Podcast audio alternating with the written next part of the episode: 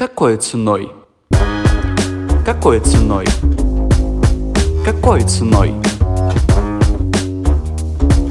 Какой ценой? Друзья, всем привет! С вами подкаст «Какой ценой?» С вами Чулпанова Алена. И сегодня у нас в гостях очень интересный собеседник. Я за ним наблюдаю, конечно же, в Инстаграме, пользовалась ее услугами. Зовут Ксения Гутьерес успешный коуч-психолог. В Инстаграме вы можете увидеть такое небольшое превью, что она может достичь вашего дохода в X2 без выгорания. И по отзывам увидеть, что действительно это так. Ксюша живет в Испании, в Валенсии, с мужем-испанцем, который любит Россию и очень хорошо говорит на русском в совершенстве. У Ксюши двое детей. А если наблюдать за ней в Инстаграме, вы часто можете увидеть, как она показывает семью, жизнь в Испании, когда они собираются большой семьей в разных домах. А, называется анимаси России, а возможно просто частные дома семейные. В общем, если вы посмотрите, увидите, напишите, пожалуйста, что это за дома.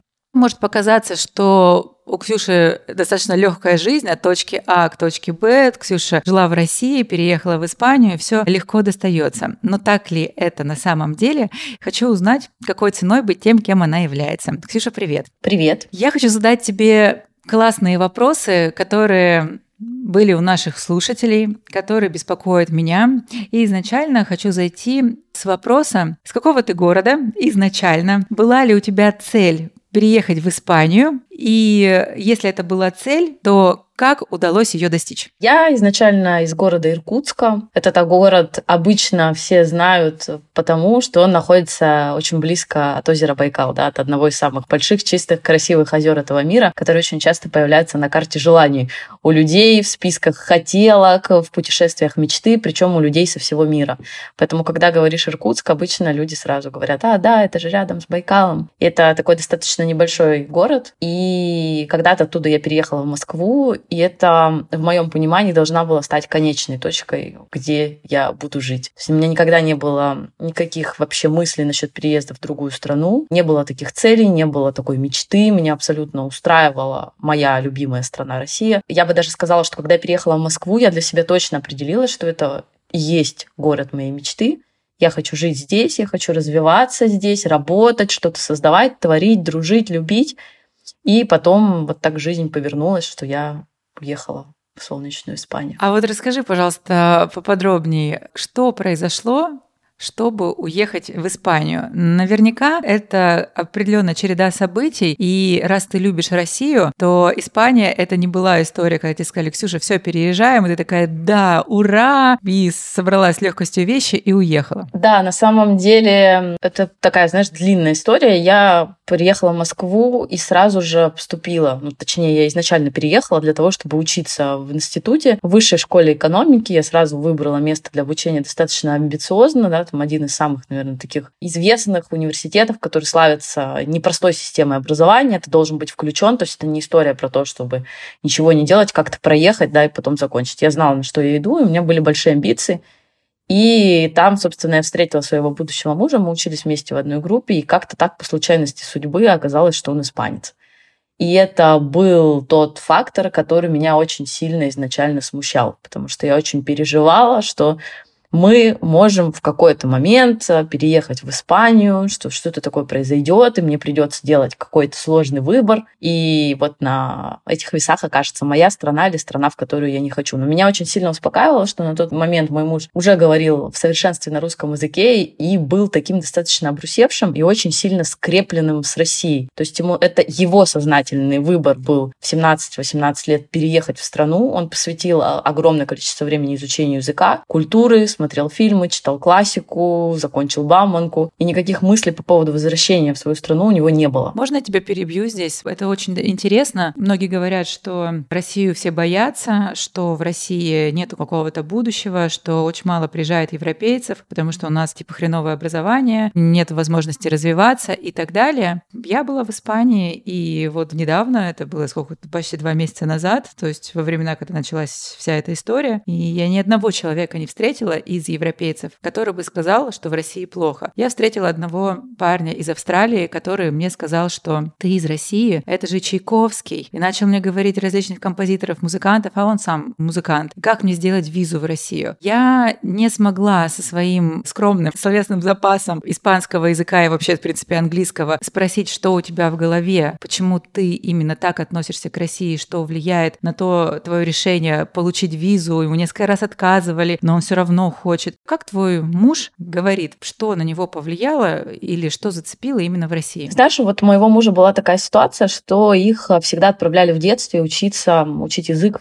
в разные страны. То есть изначально семья закладывала в детей такое широкое мышление, что я живу не просто в каком-то конкретном городе, я живу не в какой-то конкретной стране, что мир он значительно больше, и я могу выбирать. Для этого мне нужно просто набираться навыков, знаний, учить язык и как бы быть очень много учиться. То есть вот в семье моего мужа было принято учиться очень много. Поэтому он выбирал себе страну действительно, да, в которой он бы мог жить. Логично было бы смотреть в сторону западных стран, в сторону штатов, как это обычно делают испанцы. Но он пошел по какому-то другому пути и выбрал место, которое является развивающимся, а не уже развитым, да, условно. И он ориентировался на образование, на качество образования, чтобы это образование котировалось и было известным повсюду в мире, как, собственно, и происходит с э, вот этим факультетом, да, факультетами инженерии в Бауманке. То есть это действительно сильное такое техническое образование, которое позволяет тебе много чему научиться и много чего знать. И поэтому выбор был в сторону России. Я сразу, как но до этого никогда сюда не приезжал, он очень сильно полюбил эту страну действительно, и очень сильно проникся вот этой русской душой, русской культурой, литературой, искусством, и был тотально в это все погружен. И даже вот иногда говоришь, что чтобы быть с русской женщиной, обязательно надо знать русский язык, потому что иначе эту удивительную душу просто не постичь. Интересно. Скажи, пожалуйста, вот ты приехала в Испанию. Сложно ли для тебя была адаптация? Скорее всего, у тебя был определенный вектор движения. В России, возможно, ты занималась уже чем-то. Если так, то поделись чем. И по приезду в Испанию, сложна ли для тебя была адаптация? Как ты ее проживала? Вот ты знаешь, моя адаптация к Испании, она была очень сложной. Я сейчас активно изучаю тему адаптации. Я с ней работаю, в принципе, в психологии, в коучинге. И, конечно, я, когда находилась в этих всех процессах адаптационных, я не понимала, что со мной происходит, почему мне здесь настолько плохо. Очень сильно на адаптацию, на миграцию влияет причина, по которой ты уехал. Моя причина была связана с там, непростой личной ситуацией. Нам нужно было уехать для того, чтобы, ну, так скажем, решить вопрос со здоровьем нашего будущего ребенка. И это невозможно было сделать в рамках моей страны. То есть как будто бы это вот такой ну, выход без выхода. Надо было уехать. Поэтому я отрицала в принципе, эту страну. Я отрицала адаптацию, очень сильно держалась внутри себя за что-то такое мне привычное, родное, за свою родину, за своих знакомых, друзей. У меня в России все шло очень хорошо в Москве, у нас э, развивающийся бизнес был, классное окружение, квартира, то есть все совершенно комфортно, прекрасно, удобно. Меня ничего не побуждало каким-то переменам локации да, в своей жизни. И поэтому, когда оно случилось, было непросто. И было непросто вот на всех этапах. И, наверное, до конца я почувствовала, что я дома, и ощущаю этот дом внутри и снаружи, вот где-то в сентябре 2022 года. Когда я перестала хотеть уехать. Что повлияло? Как ты поняла, что все, это мой дом? Ты помнишь, что могло быть таким крючком? Да, я вот прекрасно понимаю, что произошло. Мы приняли решение уехать из Мадрида в Валенсию. То есть это был наш осознанный выбор. Это не история про то, что мы там находимся, потому что там есть семья, там есть поддержка. То есть, опять же, да, вот этот выбор без выбора. Мы приняли свое осознанное решение, что вообще-то мы никогда не хотели жить в Мадриде. И вообще-то, если мы хотим где-то жить, то пусть это уж будет поближе к морю. И мы начали сами выбирать город. И выбрали просто вот невероятно невероятно красивую квартиру для себя, обустроили эту квартиру. То есть в тот момент, как будто бы, когда я вернула себе ответственность и за это тоже, в своей жизни все случилось, все сложилось. Вот появилась та любовь, я поняла, что я не хочу действительно никуда уезжать, мне здесь хорошо, это мой дом, у меня уже здесь есть люди, которые меня окружают. Здесь есть одна, да, испанская, условно, часть моей семьи, которую я безумно люблю и в которую я встроена как прям дочка, как сестра. То есть меня очень приняли. И мне, правда, здесь хорошо. У меня море, я могу заниматься спортом на воздухе, меня все совершенно устраивает, и я развиваюсь. Здесь я встроена в местную культуру, я знаю язык,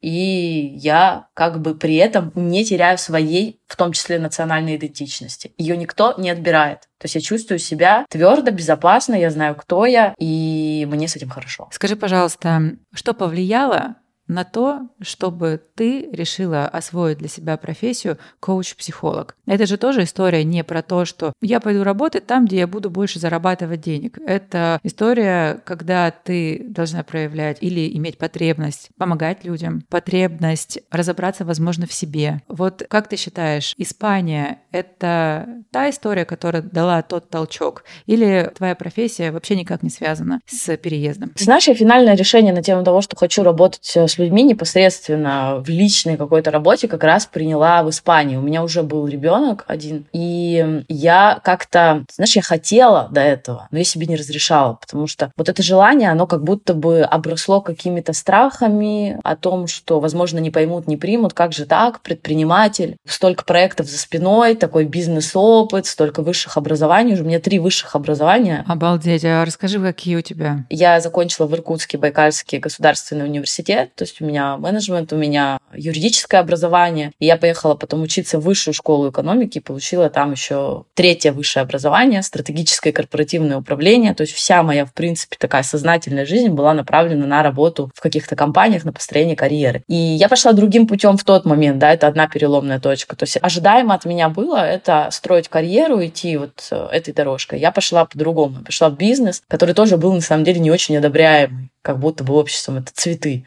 первая, да, наша компания — это цветы, и даже где-то, да, однокурсники и какие-то, да, знакомые, они не понимали, как так. Высшая школа экономики, какие-то цветы, в голове же у всех, что это ларьки, и что-то такое, знаешь, достаточно банальное. А тут инженер с высшим образованием, да, с двумя испанец, девочка, которая приехала, собственно, строить карьеру в Москву, начинает заниматься каким-то инстаграмчиком, какими-то цветами, какой-то ерундой. То есть там мне уже пришлось договариваться условно с собой, понимать, чего я хочу на самом деле. И вторая точка — это когда я... То есть вот во время, наверное, одного работы над одним из наших проектов в школе флористики я начала консультировать, в принципе, людей, которые приходили с вопросами по бизнесу. Но мы всегда упирались в какие-то внутренние личностные затыки, проблемы. То есть мы вроде бы говорим про бизнес, как масштабироваться — но вопрос не как, а зачем. И вот эти вопросы, они были на самом деле сильно шире и больше, чем просто какой-то инструментарий, который сейчас нужно применить. Это, наверное, первая была такая история, когда мне стало очень интересно, но я на тот момент уже находилась в личной терапии. Я, в принципе, начала 8 лет назад личную терапию вот так плотно. И всегда сама исследовала себя и что-то меняла за счет этих инструментов в своей жизни. То есть я очень сильно в эти инструменты верила, когда уже пришла. И потом я поняла, что, слушайте, ну, как бы да, ну, может, кто-то не поймет, но гораздо же страшнее, если я сама себя не пойму и не начну. Это очень интересная история, даже такая сложная и нелегкая, когда ты отодвигаешь всех на второй план и говоришь, э, что страшнее, когда я себя не пойму. Что тебе помогло, скажем так, абстрагироваться от чужого мнения? Есть какой-то, может быть, секретный секрет. Я по-прежнему считаю, что вот э, для того, чтобы как-то выстроить свои границы, да, и абстрагироваться от этого мнения, нужно провести определенную личностную работу внутреннюю. Как-то понять вообще, где ты, где твой стержень, где что-то навязанное, где вот эти вот, знаешь, ожидания тебя, твоих э, родителей, родственников и других людей. То есть твой вот этот социальный долг, который тебе нужно выполнить к какому-то возрасту для того, чтобы, по мнению общества или кого-то как-то реализоваться. И, ну, такое достаточно естественное личностное, наверное, развитие личности в какой-то момент обратиться уже к себе. Я просто была в этом процессе, и в процессе познания себя я действительно считаю, что во многом вот моя терапия была мне большой опорой. Где мне было плохо, неприятно, я сваливалась, проваливалась, выбегала, уходила.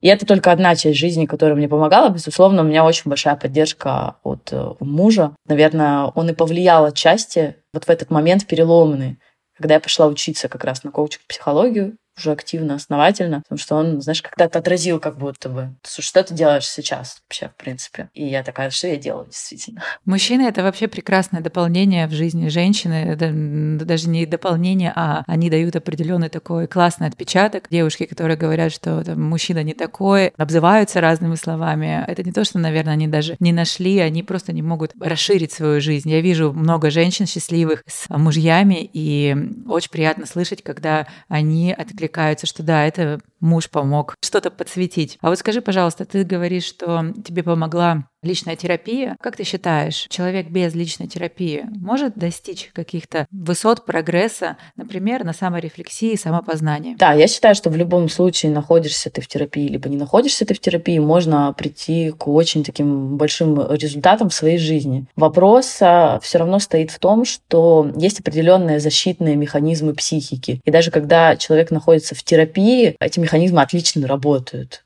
например, да, когда ты ходишь, ходишь, ходишь, да, и в какой-то момент перестаешь ходить. Или вот ходишь и, не знаю, там, зеваешь, пропускаешь. Разные вещи происходят, много сопротивления. То есть даже в терапии это происходит. Что уж говорить, и это вот тот самый час в неделю, в который я встречаюсь сам с собой, в пространстве, выделенном для этого в специальное время. Я за это плачу, есть еще один человек. И вот даже здесь бывает непросто. И обычно и непросто. А что уж говорить, да, вот как бы, когда мы свою жизнь живем, и у нас есть все эти автоматизмы, привычные паттерны поведения, хватит ли нам сил на вот эту рефлексию, да, и туда ли она нас ведет в процессе. Но, безусловно, что человек рефлексирующий, и умение рефлексировать, знаешь, способность рефлексии – это ведь один из показателей психического здоровья. Что человек, который рефлексирует, в принципе, конечно, он, безусловно, может прийти к разным результатам. Я здесь как раз про то, что мне очень не нравится подход. Всем надо ходить к психологу, всем надо ходить к коучу, всем надо ходить к кому-то. Всем или не всем, это вот, знаешь, всем это генерализация. Как бы давайте не обобщать. Это все равно внутреннее. И вот это всем, знаешь, что оно создает? Оно создает определенное чувство вины. То есть как будто бы, если я не хожу, что-то со мной не так. А ходить как раз надо, когда я сам к этому прихожу, когда я принимаю это решение. Я понимаю, зачем я туда иду. Это вот не общество меня гонит, родители, друзья, не знаю, любимый человек, а я понимаю.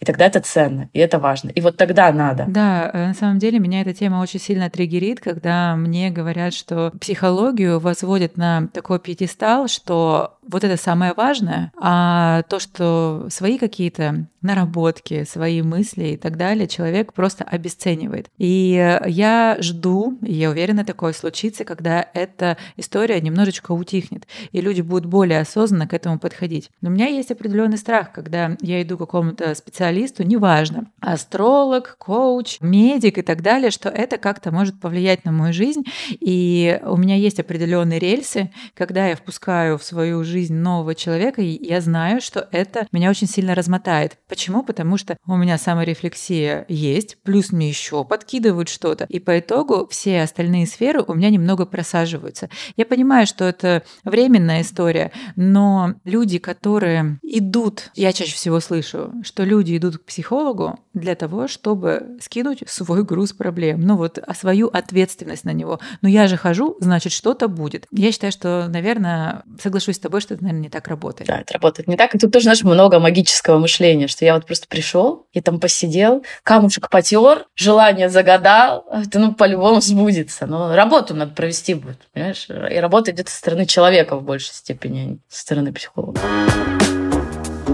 Хочу тебе задать такой вопрос. Чем отличается коуч от психолога? Как для специалиста, я считаю, что это очень крутое дополнение. А в чем это профит для клиента от такого комбо в профессии? Вот смотри, когда самое, наверное, такое простое объяснение, что мы все-таки в коучинге не и заходим так э, вот в прошлый травматичный опыт. То есть все, что касается горевания, травм и какого-то очень детского, да, такого тяжелого опыта, например, который сильно повлиял на жизнь, ну, вот если простым языком, это все-таки психотерапия или какие-то определенные, ну вот, ну прям такие тяжелые, серьезные события в коучинге, мы не столько в прошлом, мы как бы в будущем и в настоящем. То есть, знаешь, если это вот камень, как нам можно преодолеть-то его, да, сейчас? Как его обойти, как по нему пройти? То есть, что можно сделать? Не разбирая его на куски, да, по сути, не изучая, как он там появился. Это очень разные подходы, очень разные. И по длительности. То есть, терапия, она может иногда прям годами длиться. И это нормальная история, потому что часто человеку нужно пространство, в котором он может строить, учиться длительные отношения, не выпадая, не вываливаясь, длительно, искренне. И это он может делать в терапии со своим психологом. Прям простраивать эти длительные отношения, отслеживать, где он выпадает,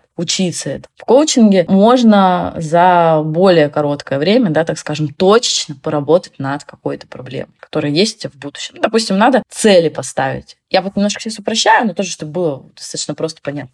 Нужно правильно поставить цели. Нужно, ну вот, чтобы они действительно соответствовали твоей реальности. Нужна мотивация, нужно ну, вот как-то продвинуться, добиться результата, еще что-то сделать. Все это может быть про коучинг. И вот у нас выходит травма, и это психотерапия. На самом деле я очень ценю такие подходы комбо не тогда, когда человек занимается профессией очень разными, то есть это его дело. Я имею в виду, что есть определенная профессия, вот, например, как психолог, ты дополняешь коучингом, и ты дополняешь еще, у тебя есть очень крутая игра, называется «Путь к мечте». Мне очень нравится твой подход, так как ты объясняешь очень твердо, очень понятно и без... То есть я человек, который не любит вот это вот «я буду к вам нежно» или что еще у нас там говорят «вы у меня будете в безопасности». Да мне нахрен это не нужно. Мне нужно просто, чтобы мне сказали, что Ален, вот это вот ты делаешь не так, а вот это вот, ну давай над этим подумаем. И мне нравится твой подход. Я первый раз, когда с тобой работала, это как раз было в игре. Я всем ее рекомендую пройти. Очень крутая игра, три часа времени инвестированы, прям ты понимаешь, с максимальной пользой. Плюс к этому ты все подсвечиваешь в этой игре. Очень рекомендую слушателям ознакомиться с ней у тебя в Инстаграме. Мне нравится очень твой подход, когда у тебя твоя профессия такая скомбинированная.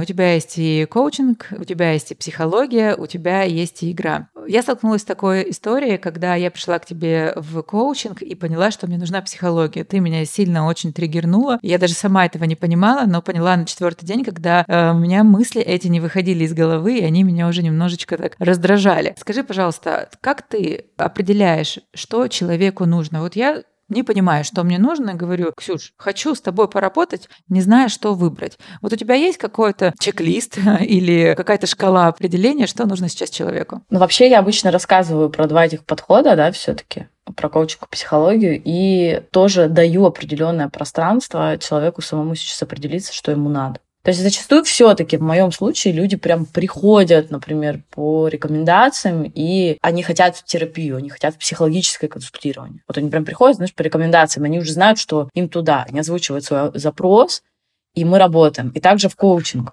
Зачастую люди прям приходят и говорят, вот у меня вопрос, допустим, часто, да, такое явление, связанное с работой, я хочу в работе, вот это, вот это, хочу свои сильные стороны подкрутить, найти, подготовиться, сделать, понять, почему не получается, и мне вот нужен конкретно коучинг. Но если нет, я рассказываю про разницу этих двух подходов и даю возможность для начала самому человеку пожить с этим, чтобы не навязывать в том числе. Понимаешь? Потому что уже здесь что-то важное происходит, вот этот выбор, который человек может сделать. Так как я все-таки в двух подходах работаю, это важно, на мой взгляд. Но дело в том, что чаще, например, в своих соцсетях или где-то я транслирую все-таки про коучинг, потому что это изначально была сфера, в которой работала, знаешь, люди меня с этим ассоциируют.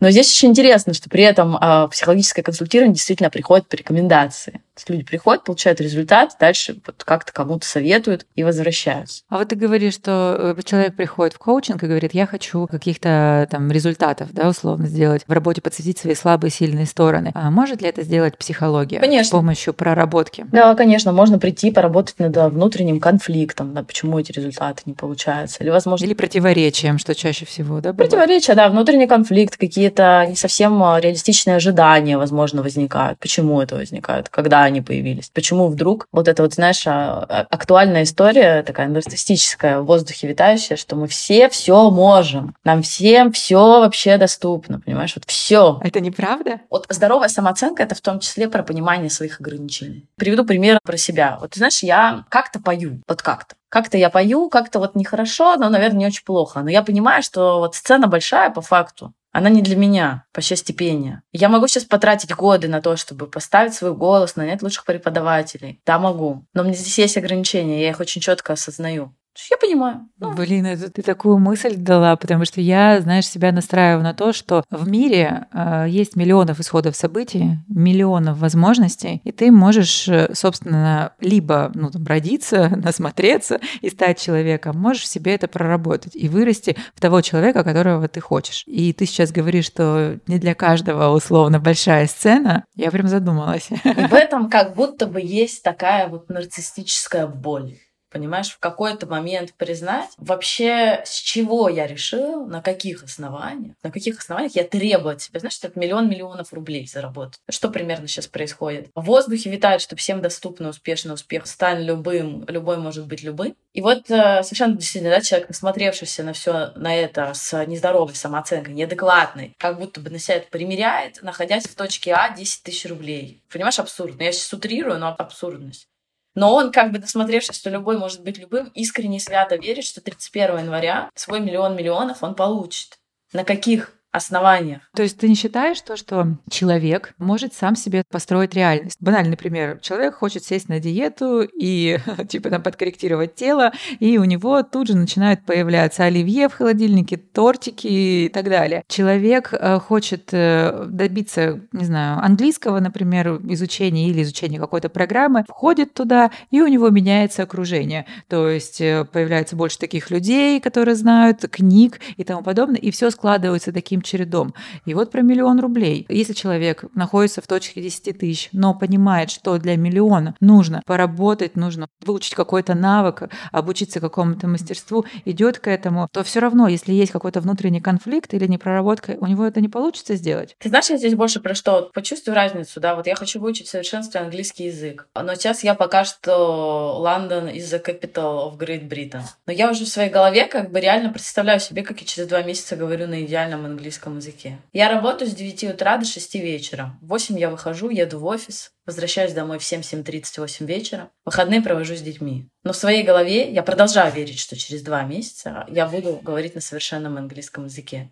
Потому что вокруг транслируется, что все возможно, и я обязательно справлюсь. При этом я могу уделять время реально. Какова моя реальность? в этой фантазии. Два часа в неделю на английский язык. Это все, что у меня есть. Отрыв, понимаешь? Отрыв. То есть я могу вообще говорить на совершенном английском? Да вполне. А сколько для этого надо приложить усилий, да, вот условно, как я это все планирую в своей жизни, и как я адекватно и здраво понимаю, вот как ты говоришь, что я буду делать от 10 тысяч до миллиона, какие этапы я пройду, с чем я столкнусь, что у меня есть сегодня, то есть в моем уравнении, какой x, какой y, какой z. То есть не то, что я вижу вот это вот все как висящее яблоко, и я его срываю, я дышу маткой, я хожу к астрологам, я хожу к психологам, и завтра я получу свой миллион. Нет, я как бы реально оцениваю, понимаешь, про что это? Вот просто про реальность. Я в контакте вообще с этой реальностью, или что-то как-то у меня там какие-то фантазии на тему, как я провел лето. То есть правильно я понимаю, что при таких условиях у человека просто неправильные ожидания настроено неправильное ожидание? Или есть еще что-то? Есть неправильное ожидание, нет контакта с реальностью, нет четкого понимания себя, нет э, как будто бы понимания вообще, чем я обладаю, какими знаниями, навыками. То есть вот знаешь, есть самооценка, она бывает адекватная, неадекватная. И неадекватная — это завышенная тоже в том числе. Просто у нас как-то вот в обществе вроде как принято, знаешь, смотреть на тех, у кого она завышенная, и думать, вау. То есть ты не считаешь то, что вот эти вот все истории, которые сейчас там продавайте, чтобы заработать свои миллионы, вот у того получилось, и у вас получится, я там зарабатываю 50 миллионов, и, значит, э, пользуюсь такими же методами, и вот у меня получается, и у вас получится.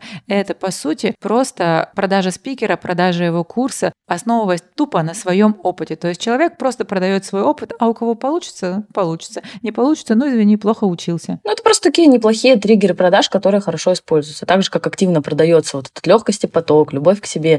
То есть очень много тем, которые как будто бы популяризируются в обществе, и они популяризируются не потому, что к ним интерес, да, условно какой-то научный появляется или еще что-то, а потому что через это очень удобно продавать, потому что это то, что болит. И нет ничего плохого, естественно, это все прекрасно увеличивать свой доход, зарабатывать, расти, использовать свой потенциал, реализовывать его, потому что самореализация — это ведь использование своего потенциала на полную мощность да, там какое-то развитие постоянно. Но классно было бы во всем этом развитии на себя ориентироваться. Да, я тебя прекрасно понимаю, о чем ты сейчас говоришь, потому что последнее время, последние, наверное, недели, две, наверное, неделю, я каждый день себе задаю вопрос, ты оцениваешь свои силы, ты туда идешь, почему я обращаю внимание на кого-то, и мне кажется, что у меня тоже так может получиться. Очень хороший вопрос. Вот очень хороший вопрос. То есть, условно, в этот момент ты как бы с реальностью такая сконтактировалась, да, с чего я решила? Давай сравним все. Вот есть два уравнения. Ты этот человек. А теперь давай сравним все иксы, y и, и z. Более того, да, когда ты это начинаешь анализировать, у меня это хорошо получается ночью, когда никто не беспокоит, и ты лежишь, не можешь уснуть и думаешь над этим. И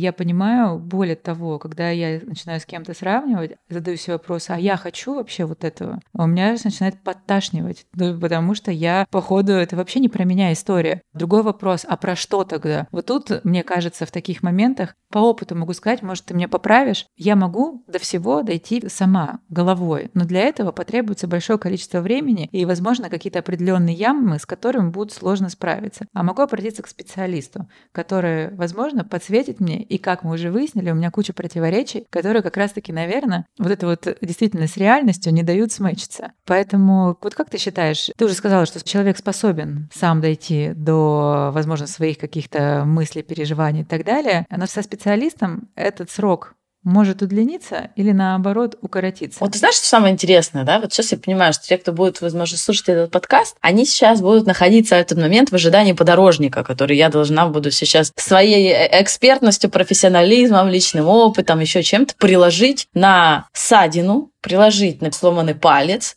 или приложить на раздробленную кость. Потому что, понимаешь, может быть очень по-разному. И это как бы важно здесь. А вот что я тебе могу сказать, на, отвечая да, на твой вопрос, что на самом деле, возможно, со специалистом этот путь будет короче, а возможно, будет очень сильно длиннее, потому что то, что на этом пути может происходить, да, те развилки, либо те находки, либо проживание того, что не прожито еще, не пережито, хотя кажется, да, возможно, что уже забыто и так далее, на самом деле может очень сильно влиять на жизнь, на поведение, на эмоции, на, на все, на все, на все. Но может все действительно занять время. То есть здесь как будто бы понимаешь, что происходит вообще а, в работе с помогающими специалистами. Им по умолчанию надевается такая корона, да, вот, э, знаешь, такая корона, скипетр, палочка волшебная. То есть как будто бы это фея, которая вот точно знает, как за 4-3 консультации, а лучше за одну, полностью твою жизнь как-то подлатать как будто бы. И вот с таким подходом часто люди приходят, что, слушайте, мне вас посоветовали, вы просто офигительный специалист, вы точно порешаете все мои проблемы. Вот прям такой, да, заход. Я знаю, вы там порешали, вы и сейчас решите. Приносят вот это все свое дело, и когда понимают, что ничего на само не решается, что вообще-то придется работать много.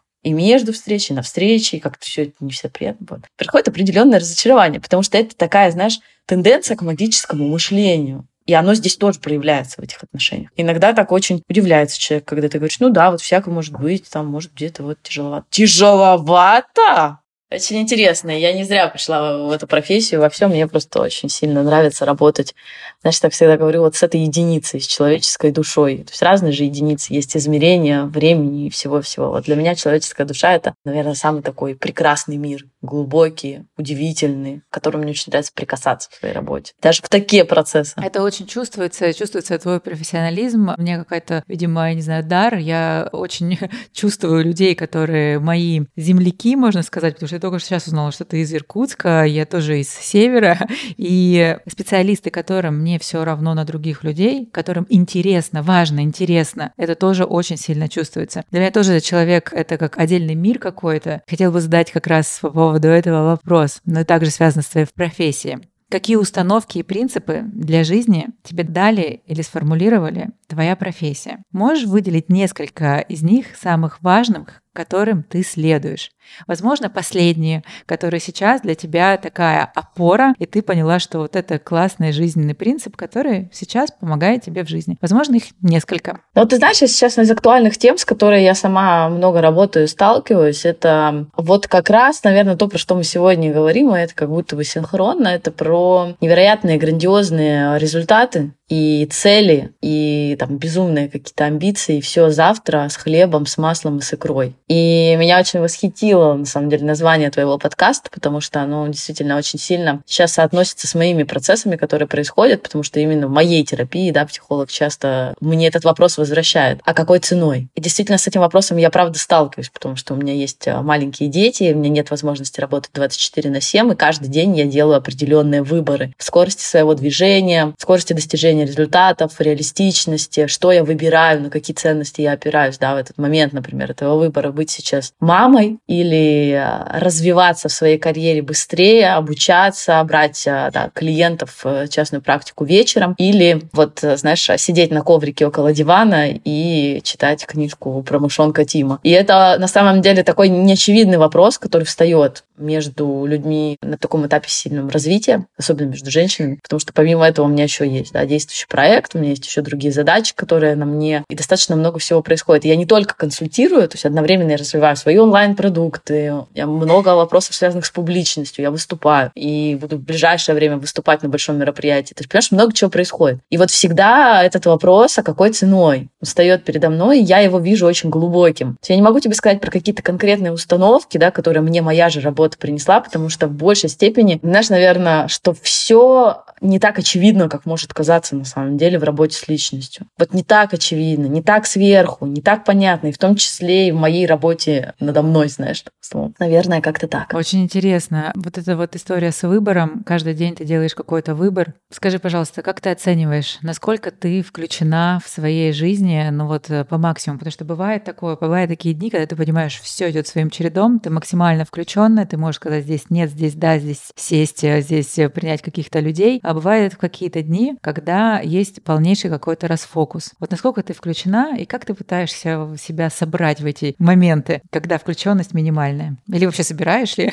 Ну, я стараюсь, если ты говоришь про какую-то ответственность да, за свою жизнь и за, вот знаешь, за авторство, что ли, за вот влияние на свою жизнь, я стараюсь э, быть, конечно, включенной, вот максимально включенной. То есть я прям стараюсь это делать, потому что, допустим, я понимаю, что можно сидеть и ждать, пока случится что-то прекрасное, удивительное, а можно создавать эти события. И, допустим, в том году я очень сильно практиковалась в этом. Я старалась из обычных вещей делать особенные события. Например, я подумала, что у меня есть маленькие дети, и здорово было бы наряжать елку не просто так, неделю коробки разбирая, а собрать деток, позвать близкого мне человека, сварить какао, включить классную музыку и сделать из этого настоящий праздник. Или здорово было бы заниматься йогой не где-нибудь, а между апельсиновых деревьев, знаешь, вот, которые растут в саду. И вот какие-то обычные такие, как будто бы события, я прямо старалась в том году делать особенно, быть включенными, чтобы понимать, что я могу сама создать себе эту яркость. То есть даже моя прогулка до школы с ребенком, вот я прямо иду с утра и думаю, как круто. Это та дорога, которую я выбрала. Я каждый день получаю от нее удовольствие. Потом я могу зайти, выпить кофе, либо позвонить какому-то близкому человеку, который остался в России. я на это влияю, потому что я могла бы пойти другой дорогой.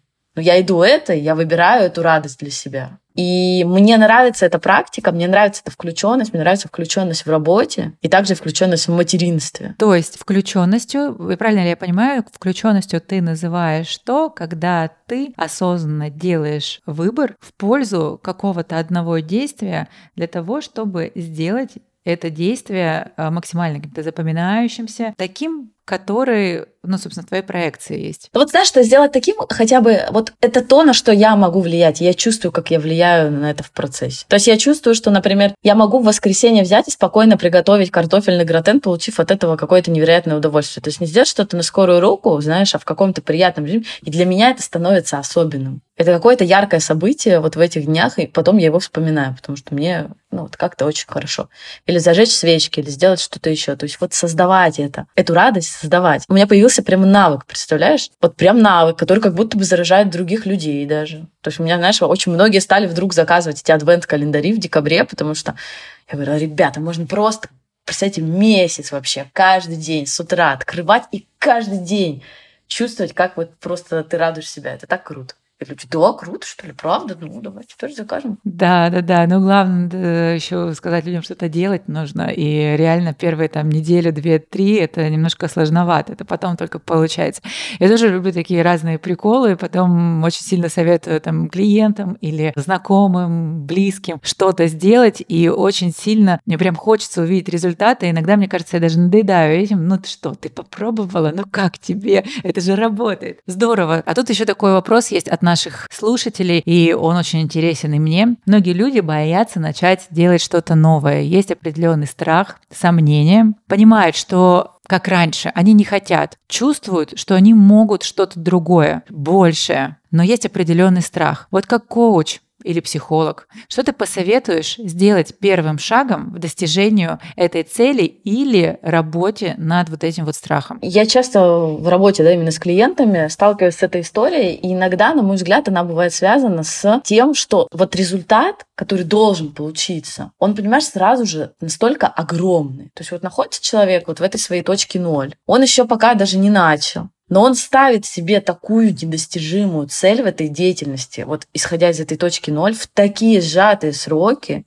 что как будто бы все его нутро оно сопротивляется на уровне тела, да, там начинается как будто вот такая вот соматика на плечи, ну, много, да, чего может быть. На уровне вот какого-то ментального вот этого всего, на уровне эмоций, много чего происходит. Потому что если начать бизнес, то обязательно, чтобы там вот так было. Если запустить какой-то проект, то вот я только вижу себя вот здесь. И мы часто работаем про съесть слона по кускам. Знаешь, про вот как будто бы это большой торт. И вот сожрать этот торт за раз, но его и не надо потом вообще больше никогда в жизни не будет.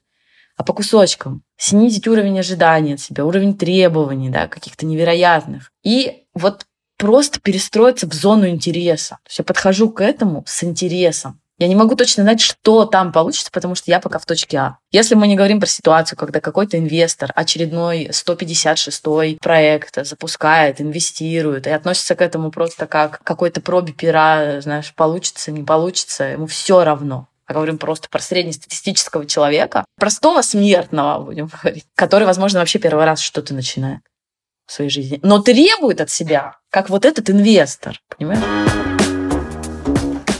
Согласна ли ты с таким мнением? У меня пришло такое умозаключение буквально, не знаю, месяца четыре назад, и я активно его стараюсь внедрить в свою жизнь, останавливая себя на этом вопросе. Есть, конечно, определенный страх. Мне тоже много что хочется в жизни поменять, улучшить. И есть страх осуждения, есть страх, что не поймут, есть страх, что ничего не получится, а опять начинать с нуля. И я для себя поняла, что чтобы работать над страхом, нужно просто сделать 10 действий в эту сторону. И неважно, не давать оценку, получится или не получится, просто сделать. Естественно, будет, возможно, из них 8 которые не будут получаться, ну, возможно, 5. Что-то будет получаться. Но с таким образом, совершая эти действия безоценочно, а с интересом, ты закаляешь себе эту историю, что страх начинает снижаться, потому что а чего бояться? У тебя уже такой опыт. Ты потом очередной какой-то свой там, эксперимент, который зародился в твоей голове или действие, сможешь по такому принципу применить и при этом уже без страха. Вот то, что ты сейчас озвучиваешь, на самом деле это работающая система в том случае, если человек умеет свой предыдущий опыт, а, инвентаризировать, то есть он прям может свой опыт как бы подсобрать в кучу. Вот представь себе, что мы сейчас с тобой находимся в компании, и я тебе провожу собеседование, и вот я тебя спрашиваю, расскажи, пожалуйста, про свой предыдущий опыт. И ты в этот момент можешь очень четко осознавая свой предыдущий опыт и степень своего влияния на этот опыт, все это озвучить. Понимаешь, то есть ты понимаешь, что ты не рядом посидела в своей жизни, а ты знаешь, я делала вот это, я вот это, вот. То есть, понимаешь, опыт это же такое слово большое, а там в опыте много-много-много чего. И вот это умение человека инвентаризировать свой опыт, как бы подсобрать, знаешь, вот это вот то, что он посадил эти семена, и подсобрать их, оглянуться назад и вот посмотреть на это все и сформулировать. И это одна часть, да, вот этот опыт. А вторая часть это понимать свое влияние на этот опыт, как человек на него смотрит. Вот, допустим, ну да, я получила три высших образования. Можно, да, вот так на это посмотреть. Ну, что там, первое, второе, понятно, вот все получали как-то потом высшую школу. Что такого? Это одна история. А другая история, что, ну, вообще-то я в этот момент могла да, условно делать вот это, вот это, вот это, но я выбор свой осуществила таким образом, и я понимаю четко, почему это было сделано. Это мой опыт, это важно, это ценно, я знаю, вот зачем мне это было надо. Или я работала так, я делала вот это. Я это понимаю, понимаю, что это не случайно произошло, понимаешь? Можно же к опыту относиться как что-то случайно произошло, или я это сделал. Везение. Везение. Ну, конечно, тебе повезло. Как иногда, да, я тоже с этим сталкивалась. Нашла принца, уехала за границу. И никто как бы не понимает, что вообще-то может быть немножко по-другому. Немножко, что принцесса а... за границу не хотела.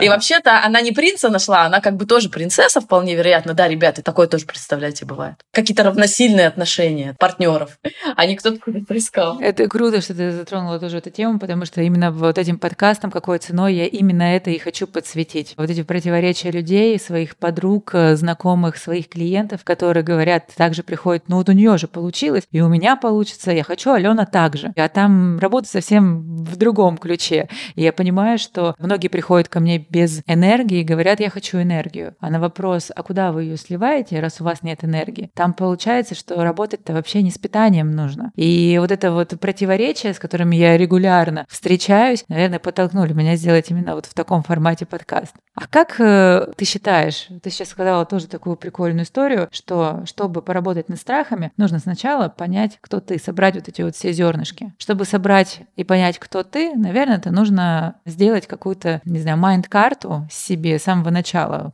как ты родился, как ты учился, там образование, весь взять свой опыт. Как ты считаешь, многие люди говорят, я хочу заняться каким-то делом, но у меня немного не получается. Значит, это не мое и бросают на половине пути. И вот эта вот история, значит, это не мое. Это о чем? Действительно, не его, нужно что-то новое попробовать. Либо человек просто не знает своей ценности и вообще, скажем так, свою биографию не может разобраться. Или там реально есть доля мистики, когда действительно человек думает, отклик в себе почувствовал, что да, это не мое, бросает, и значит, так надо. Вот что это? Я думаю, что здесь очень много чего может быть. Ситуации действительно сильно могут быть индивидуальными Возможно, человека с детства научили тому, что он идеальный, у него вообще все должно получаться, да, просто ну, не может. Ну, там, от осинки апельсинки не родятся, и вообще у голубых кровей все идет как бы ясно, понятно, да, без каких-то сложностей. И это все вообще не для нас. Знаешь, вот это все не получилось.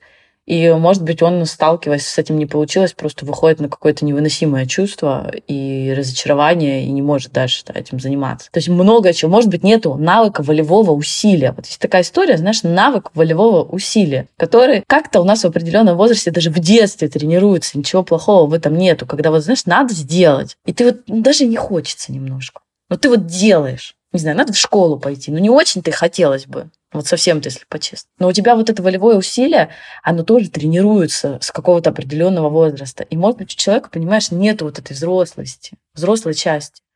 Потому что, ну вот если совсем по-честному, ведь взрослый человек, он же понимает, что не все может получаться. Это раз. Не все сразу должно получаться. Это два. А может вообще не получиться. Это три. Да? То есть много чего может произойти, очень много чего может произойти. Поэтому здесь как бы сказать, знаешь, конкретно, что обязательно вот это. Мы не можем, потому что мы не знаем как раз всех входящих данных. А может быть, это 35-е дело, которое он пробует, и все у него не получается по какой-то причине. А может быть, он пробует то дело, которое Машка из Инстаграма выложила, и не очень-то он и хотел. Но прибыльно. Или жена надавила, да, да, но да. прибыльно. То есть много как бы нюансов, которые может влиять на вообще восприятие наших неудач. Но это интересный момент, потому что неудача это же тоже как бы нормально, такая часть жизни. И то, как мы во взрослости наши с этими неудачами справляемся, со стрессовыми ситуациями, с разочарованиями, тоже много о чем говорит. То есть мы вот все, руки опустили, дальше не идем. Или мы как собираемся, да. Вот это очень здесь про много. А много о чем говорит, ну, какие-нибудь два-три вывода, о чем это может говорить. Ну, вот, например, когда человек там руки опускаются и все, и не может больше собраться. Или, может быть, еще какие-то есть сложности после того, как не получилось что-то. Вот ты знаешь, что же, может быть, человек специально такой деятельностью начинает заниматься, чтобы не получилось. Можно же цели ставить такие, которые никогда не достигнешь. Потому что, вот знаешь, такая неочевидная история. Можно поставить такую цель, которую ты никогда не достигнешь, чтобы быстро понять, что ты ее никогда не достигнешь, и не достигнуть. Представляешь, да, такая структура внутренняя. Перфекционисты так часто делают. А перфекционизм частая история, прям очень. Вот я хочу, вот какая-то нереалистичная цель, но я потом все равно пойму, что она нереалистичная, и мне даже тогда и делать не надо будет. И я не столкнусь с тем, что я не идеален, получается, очередной раз. Понимаешь, поэтому все настолько, когда мы говорим про человеческую душу, про личность, оно все такое многогранное, красивое. Вот оно все очень красивое. Только нужно подсветить в нужном ракурсе. Ну, либо подсветить, если, знаешь, мы придерживаемся того, что обязательно должно быть подсвечено. Или ну, вот как-то самому научиться обращать на какие-то вещи внимание. Я смотрела недавно какое-то интервью, и я, честно, не помню. Я даже толком не вникала, это просто шло актофоном. И там мне понравилась очень сильно девушка, которая была спикером, и она рассказывала про свои навыки, про свои стороны. Но я же знаю, что я такой человек, который я быстро что-то сделаю, и мне это станет неинтересно. Именно поэтому я все время медлю. И она каждому своему действию давала очень крутую оценку. Я думаю, вау, почему я не обращаю на свои, ну как может показаться, пробелы, какие-то стороны, которые мне не хочется подсвечивать, почему я на них не обращаю внимания и ими не руковожу, да, условно, у меня это не получается, и я такой человек, значит, я могу как-то по-другому. Значит, мне нужен какой-то другой подход. И без траура. Меня это не получается. Все, у меня, значит, вообще в жизни ничего не получится. И прикольно, был так, было такое для меня откровение с самой собой. Тут еще вопрос от э, слушателя. Как можно измерить свой прогресс? Некоторым людям понятна цель, он идет к ней, но не достигает или достигает, когда это уже не нужно, как можно отслеживать свой прогресс, при этом, чтобы не терять мотивацию? Есть ли какие-то инструменты, может, несколько? Слушай, ну свой прогресс можно отслеживать по качественным изменениям в жизни. Вот, например, есть актуальная, понимаешь, он прогресс же разный во всех сферах. Вот, допустим, стоит перед человеком задача больше зарабатывать. И вот это та тема, которая его волнует. Очевидно, что он может свой прогресс как раз отслеживать в своих финансовых изменениях происходят ли они. Или, может быть, раньше он, например, а, вообще, так сказать, не рос никак, и тут вдруг по чуть-чуть начал расти, значит, прогресс идет. А если у человека задача стоит наладить коммуникацию со своим ближайшим окружением, с семьей, например, либо с мужем, как он может в этой ситуации свой прогресс отслеживать? Ну, определить для себя, что будет результатом. Мы перестали ругаться, либо мы научились разговаривать. Каждый разговор не заканчивается конфликтом. И вот он в процессе смотрит. Ага, так, ну тут, да, вот как немножечко провалились. А тут э, вот получилось. То есть ничего себе, я в какой-то ситуации отреагировала по-другому. То есть иногда для того, чтобы прогресс отслеживать, нужно понять, где я действую автоматически. Часто, да, такое бывает. Допустим, на какой-то тип людей я реагирую всегда одинаково. Или когда мне что-то говорят, я проваливаюсь и вообще начинаю себя вот как-то съедать. Или я вижу что-то в социальных сетях, меня это триггерит, и я начинаю сразу думать, почему у меня этого нет, я еще не успел или еще что-то. И каждый раз, когда я захожу в социальные сети, каждый раз это со мной происходит, и каждый раз я потом себя чувствую плохо. Значит, прогрессом для начала может быть А. Не заходить в социальные сети. Б. Когда я захожу, я уже вообще не смотрю на этих людей, да, изначально. Или когда я смотрю, о, вот в этот раз у меня как-то так плохо не стало. Но для начала надо понять, а чего происходит? Прогресс в чем? Что должно поменяться? А поменяться, если это состояние, сейчас оно какое? Ну, вот на сколько от 1 до 10? Окей, там, на 4. А сколько хочется? 6. А на 6 это как?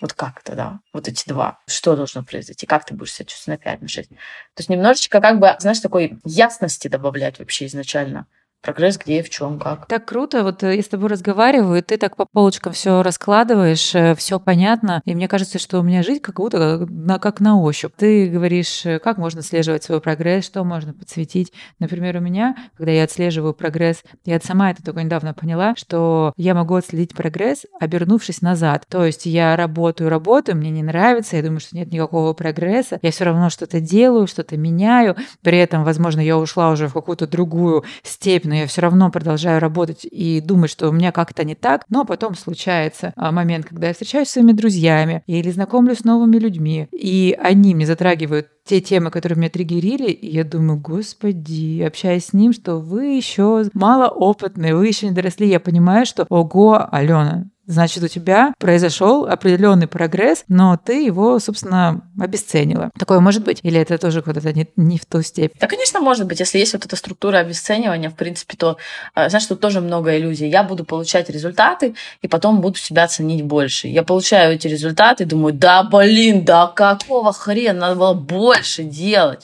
Ты чё? У тебя вот были все возможности. И какой-то вот эта часть личности, которая, знаешь, а там где-то в этот момент такая маленькая, грустная, говорит, подожди, подожди, подожди, но мы же вот с тобой вроде бы вот столько хотели, столько получили, что случилось, что не так, что начали-то, понимаешь? И, и это вот такая структура серьезное обесценивание, когда мне всего мало, я все обесценю в себе, все обесценю. Круто, спасибо за такой ответ. А, хочу у тебя спросить немного о детях. Скажи, пожалуйста, помогает ли знание психологии и коучинге воспитания детей, или дети — это уже такой определенный вид коучинга для тебя? Ну, вот для меня, конечно, дети во многом это прям такая школа жизни, новая. Это такая инициация женщины, знаешь, э, вот, вот такие разные же, да, вот эти женские инициации, есть и девочки в девушку и так далее. И это такой важный-важный этап, который приносит прям кардинальные изменения во всем, начиная от тела твоего, да, и заканчивая вообще твоим образом жизни. И я какие-то, возможно, вещи иногда теоретически, я могу на них обратить внимание и просто подумать, вот сейчас происходит, допустим, вот это, да, потому что, условно, у меня сейчас как раз один ребенок находится в одной фазе очень важной, дочка, а мальчик, сын находится в другой фазе, да. Нико очень важной фазе сепарации мы с ним, по сути, находимся. Я знаю,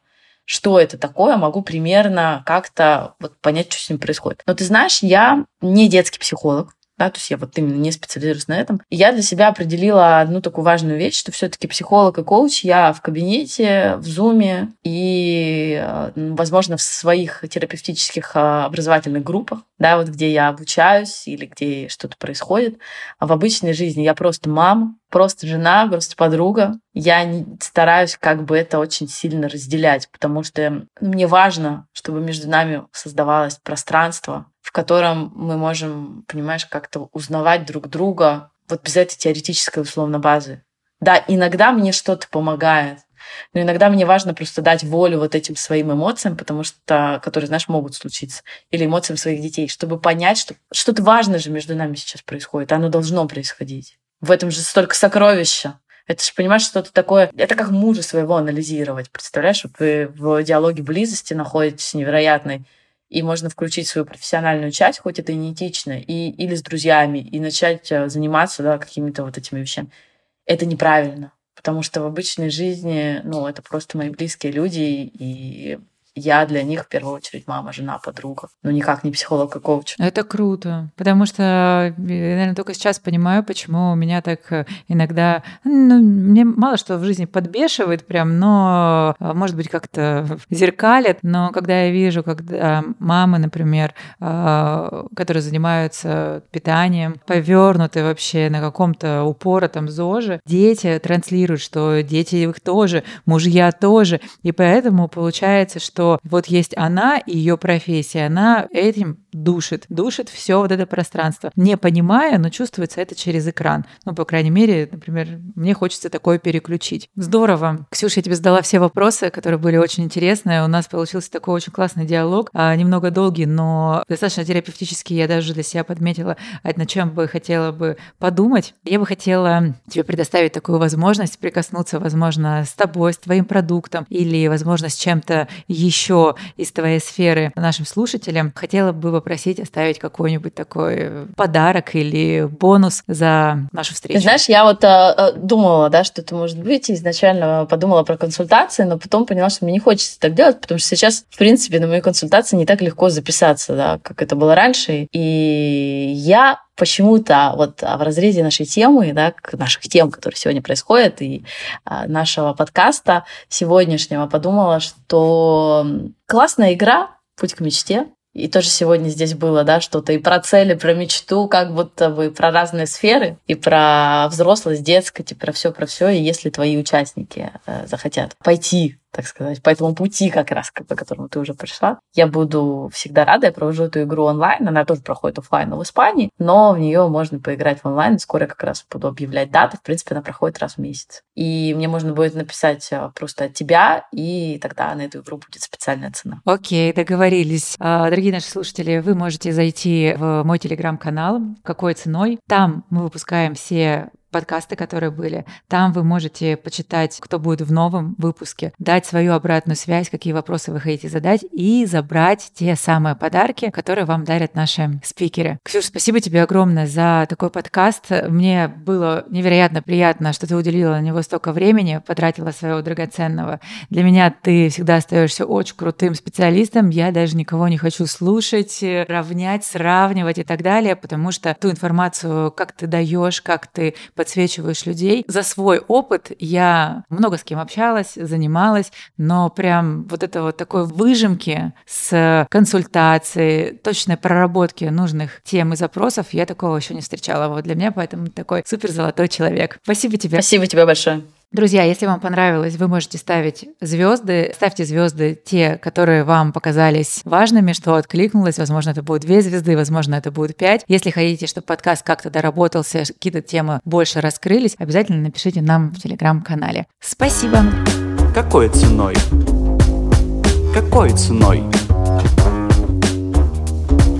Какой ценой? Какой ценой?